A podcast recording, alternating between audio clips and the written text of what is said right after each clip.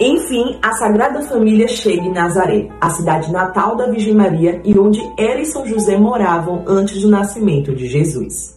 E assim se cumpre a profecia: Jesus o Nazareno, que quer dizer o florido. Afinal, ele é a flor do tronco de Jessé. Ele é o filho de Davi. Segundo tradição, foram sete anos no Egito. Então, Jesus chegou aos sete anos em Nazaré e ali crescia em idade e em sabedoria sob a educação da Virgem Maria e de São José. A Virgem Maria e São José educaram muito bem o menino Jesus, inclusive sobre as visitas anuais a Jerusalém.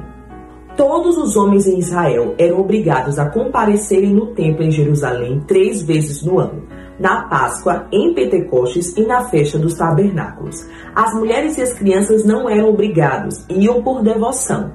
Todavia, quando os meninos completavam 13 anos, eles eram obrigados a cumprir todos os preceitos da lei mosaica, os civis e os religiosos. Inclusive, quanto à ida para Jerusalém, eles eram obrigados então era costume os pais levarem estes meninos um ano antes desta obrigação para iniciá-los na cerimônia. Eram os filhos do preceito. É claro que a Virgem Maria e São José levaram Jesus quando ele tinha 12 anos, porque a partir dos 13 ele era um homenzinho que ia ter que cumprir todos os preceitos da lei mosaica. E daí nós chegamos naquele episódio doloroso no meio dos mistérios gozosos a perca e o encontro do menino Jesus. Segundo o cônego Vitale e defendido por Santo Epifânio São Bernardo, para diminuir a bagunça daquela peregrinação, eram divididas caravanas só de mulheres e só de homens. Como Jesus era uma criança, 12 anos de idade, ele poderia participar de qualquer uma das duas caravanas. Mas por que São José e a Virgem Maria não ficaram no pé, no controle dessa decisão?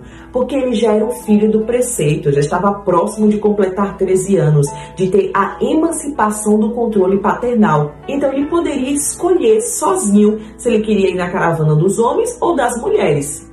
Além disso, defendem que a Virgem Maria e São José podem ter entrado tanto no mistério da Páscoa, por saber que se tratava de Jesus Cristo, o filho deles, que eles entraram num estado contemplativo e não deram tanta atenção onde Jesus estava.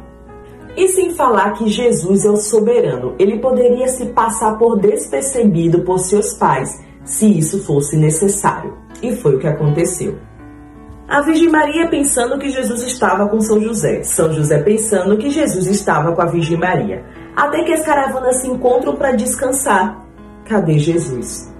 Procura entre os parentes, nada. Jesus não estava lá. Vamos voltar para Jerusalém.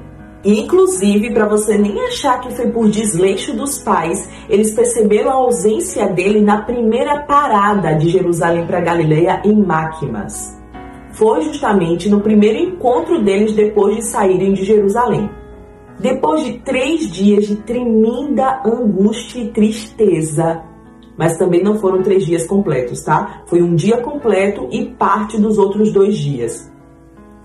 Encontraram Jesus. Segundo uma irmã Jeane, da Ordem da Visitação do século XVII, a dor de São José e da Virgem Maria foi uma dor tão sofrida que, sem o secreto auxílio de Cristo, eles não poderiam ter sobrevivido. Por isso que Padre Paulo Ricardo diz que essa dor foi mais sofrida do que a própria cruz para a Virgem Maria. Aquela ela esperava, essa aqui não. Encontraram Jesus no templo sentado entre os mestres, ouvindo-os e fazendo-lhes perguntas. Todos aqueles que ouviam o menino ficavam admirados com sua inteligência e suas respostas. Quando viram, seus pais ficaram comovidos e a sua mãe lhe disse: Filho, por que agistes assim? Olha, teu pai e eu estávamos angustiados à tua procura. Jesus respondeu: Não sabeis que estou a cuidar das coisas do meu pai? Recordando a Virgem Maria e a São José, porque ele veio, o Deus encarnado, tão próximo de se tornar um homem, e mais próximo então do cumprimento da cruz. A Virgem Maria guardava todas essas coisas no coração. E sabe o que é lindo de Jesus aqui também?